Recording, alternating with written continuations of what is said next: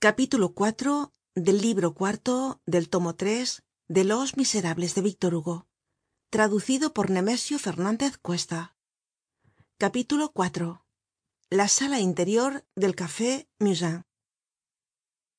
Una de las conversaciones que tuvieron estos jóvenes conversaciones á las cuales asistia mario tomando parte en ellas alguna vez habia producido una verdadera sacudida en su ánimo pasaban estas escenas en la sala interior del café musain. Casi todos los amigos del a b c estaban reunidos allí aquella noche. El quinqué estaba solamente encendido. Se hablaba de todo pero sin pasion y con ruido. Escepto enjolras y mario que se callaban todos los demás arengaban un poco. Las conversaciones entre camaradas son muchas veces tumultos pacíficos era aquello un juego y una confusion tanto como una conversacion echábanse unos á otros palabras que eran recogidas. Se hablaba de los cuatro estremos en aquella sala no se admitia á ninguna mujer mas que á luisita la fregatriz de la vajilla del café que la atravesaba de tiempo en tiempo para ir del fregadero al laboratorio.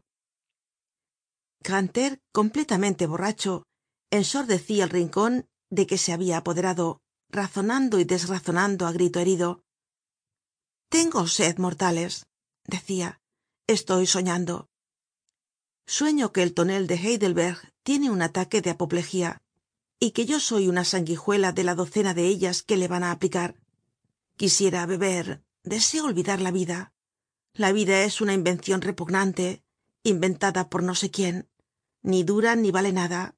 Se cansa uno viviendo la vida es una decoracion en que hay muy poco practicable. La felicidad es una ventana vieja pintada solo por un lado. El eclesiástico dice todo es vanidad y pienso como este buen hombre que tal vez nunca ha existido. El cero no queriendo ir desnudo se ha vestido de vanidad. Oh vanidad que todo lo revistes de grandes palabras. Una cocina es un laboratorio un bailarin un profesor un saltimbanqui un gimnasta un boxeador un pugilista un boticario un químico un peluquero un artista un albañil un arquitecto un jockey un sportman un escarabajo un terigiribranquio. La vanidad tiene un revés y un derecho. El derecho es tonto es el negro con sus cuentas de cristal.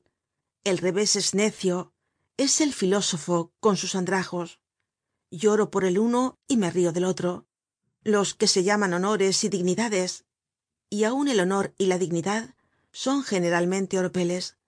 Los reyes juegan con el orgullo humano. Calígula hacia cónsul á un caballo. Carlos ii hacia caballero á un solomillo de vaca. Pavoneaos ahora entre el cónsul incitatus y el baron roastbeef en cuanto al valor intrínseco de las personas no es mas respetable escuchad el panegírico que el vecino hace de su vecino. Lo blanco sobre lo blanco es una cosa feroz. Si hablase la azucena cómo pondria la paloma una hipócrita que habla de una devota es mas venenosa que el áspid y que el búngaro azul. Es lástima que yo sea un ignorante porque os citaria una porcion de cosas pero nada sé. Siempre he tenido chispa por ejemplo cuando era escolar en casa de gros en vez de embadurnar cuadritos pasaba el tiempo en afanar manzanas. Rapaces el masculino de rapiña. Esto en cuanto a mí. En cuanto a vosotros valéis otro tanto. Me río de vuestras perfecciones excelencias y cualidades. Toda cualidad se pierde en un defecto. La economía linda con la avaricia. La generosidad con la prodigalidad. La bravura con la fanfarronería mucha piedad es decir fanatismo. Hay tantos vicios en la virtud como agujeros en el manto de diógenes. A quién admirais al muerto ó al matador a césar ó á bruto generalmente al matador. Viva bruto porque mató. Esto es la virtud. Virtud sí pero locura tambien estos grandes hombres tienen faltas muy curiosas. El bruto que mató á césar estaba enamorado de la estatua de un niño. Esta estatua era del estatuario griego estrongilion que habia modelado tambien la figura de amazona llamada bella pierna. Eucnemos que neron llevaba consigo en los viajes. Estrongilion no dejó mas que dos estatuas que pusieron de acuerdo á bruto y á neron bruto se enamoró de una y neron de otra. La historia no es mas que una continua repeticion cada siglo plagia á otro. La batalla de marengo es copia de la de pydna el tobiac de clodoveo y el austerlitz de napoleon se parecen como dos gotas de sangre. Yo hago poco caso de la victoria. No hay nada tan estúpido como vencer. La verdadera gloria es convencer. Pero tratad de probarme alguna cosa. Os contentais con el éxito qué medianías con la conquista qué miseria ah vanidad y vileza en todo. Todo obedece al éxito aun la gramática. Si volet usus dice horacio por lo tanto desprecio al género humano.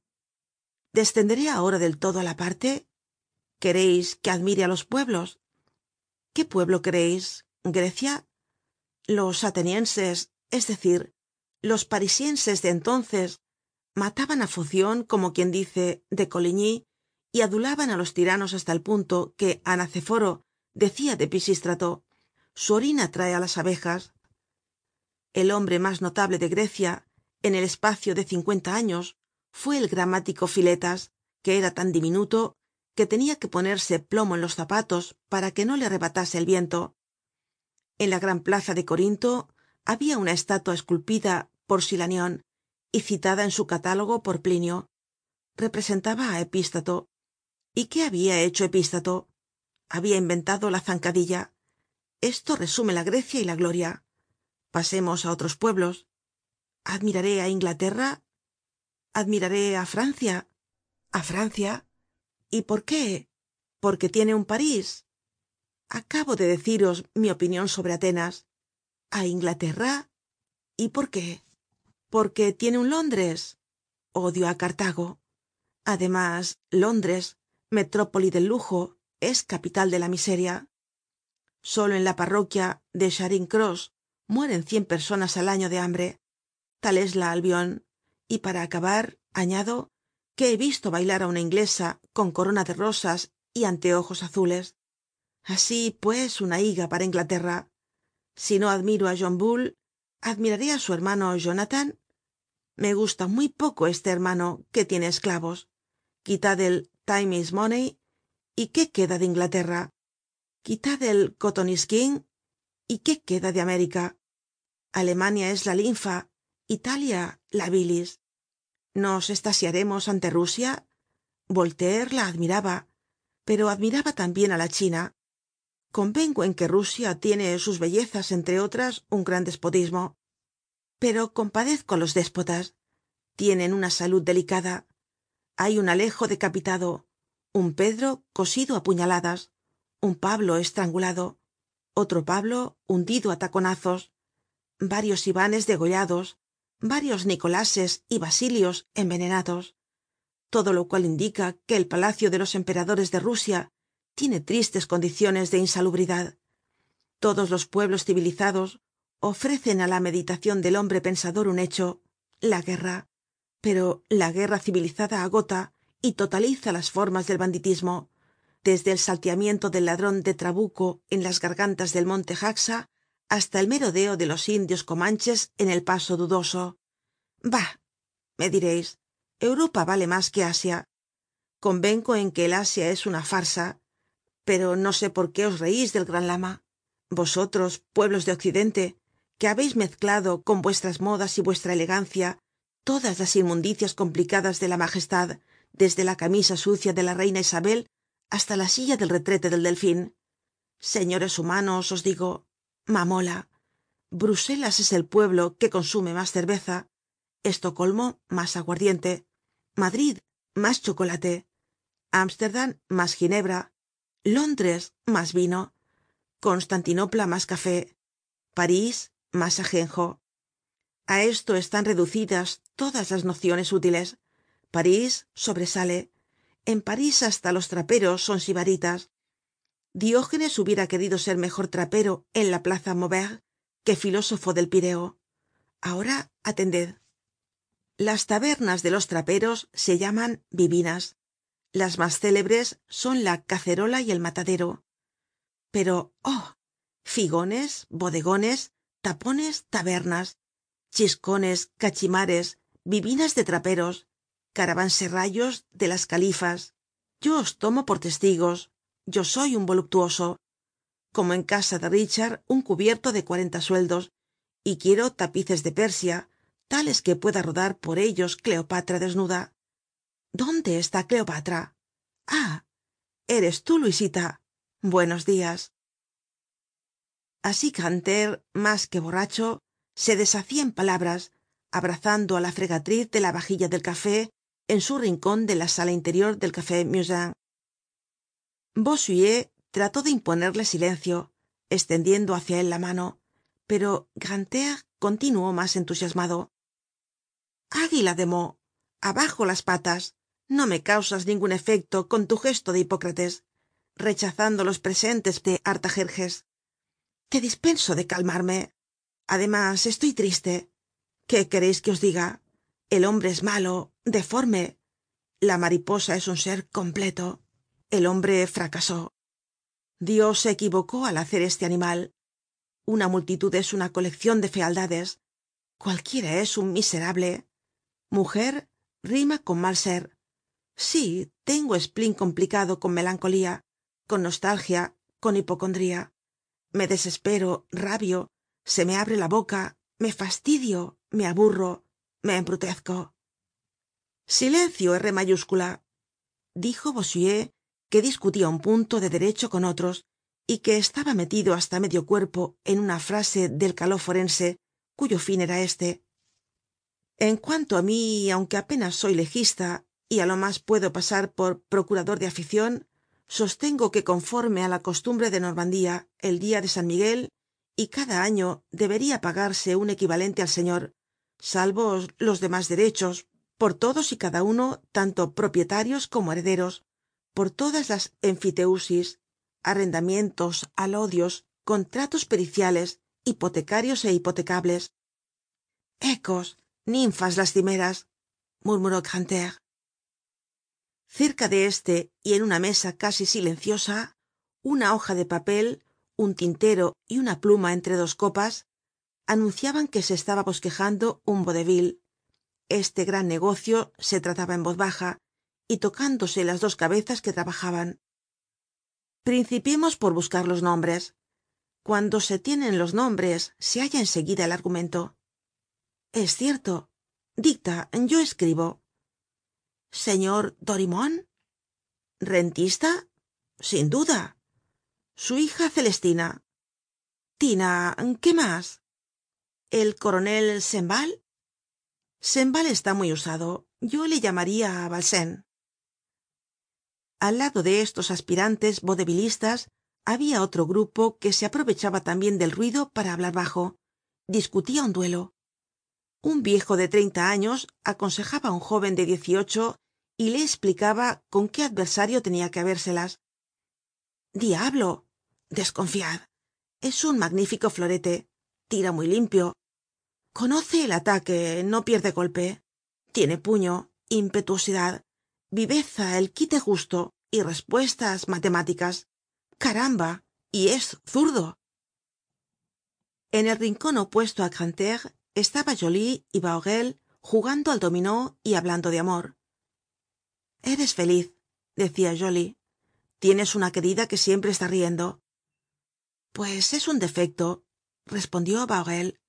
Las queridas hacen muy mal en reir porque así nos animan á engañarlas. El verlas alegres quita el remordimiento pero si uno las ve tristes le parece cargo de conciencia el dejarlas.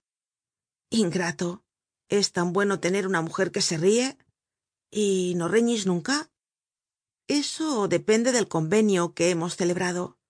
Al hacer nuestra santa alianza nos hemos designado á cada uno nuestra frontera y no lo pasamos nunca. La que está al norte pertenece al canton de vaud la del sur á gex. De aquí proviene la paz. La paz es la felicidad en el acto de la digestion y tú joly cómo vas de tu desavenencia con la señorita ya sabes á quién aludo. Sigue desdeñándome con una paciencia cruel. Y sin embargo eres un tierno enamorado yo en tu lugar la plantaría. Eso es muy fácil de decir.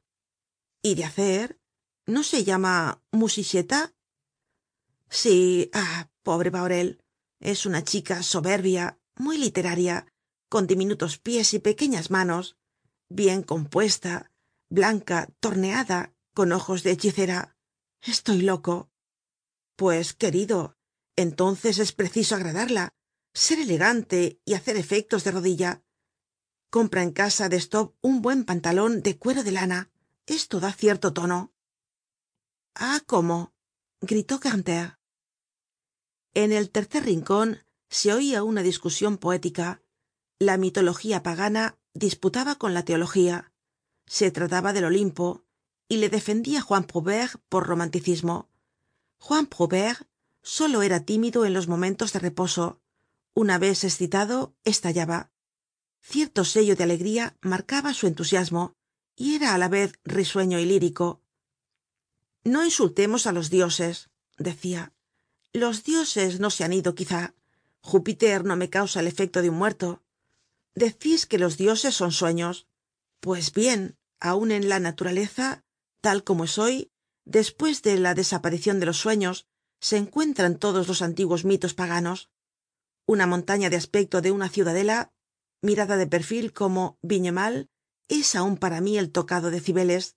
Nadie me ha demostrado que pan no venga por la noche á soplar en el tronco hueco de los sauces tapando sucesivamente los agujeros con los dedos y siempre he creido que está para algo en la cascada de pissevache en el último rincon se hablaba de política se maltrataba la carta otorgada. Combeferre la defendia débilmente y courfeyrac la atacaba enérgicamente en brecha. En la mesa habia un ejemplar de la malhadada carta touquet. Courfeyrac la habia cogido y la sacudia mezclando con sus argumentos el ruido del papel. En primer lugar yo no quiero reyes. Aunque no sea mas que bajo el punto de vista económico no los quiero. Un rey es un parásito. Los reyes no se tienen gratis. Oid esto. Carestía de los reyes a la muerte de francisco i la deuda pública en francia era de treinta mil libras de renta. A la muerte de luis xiv ascendia á dos mil seiscientos millones de veintiocho libras el marco lo que equivaldria en segun desmarets á cuatro mil quinientos millones y ascendería hoy á doce mil millones.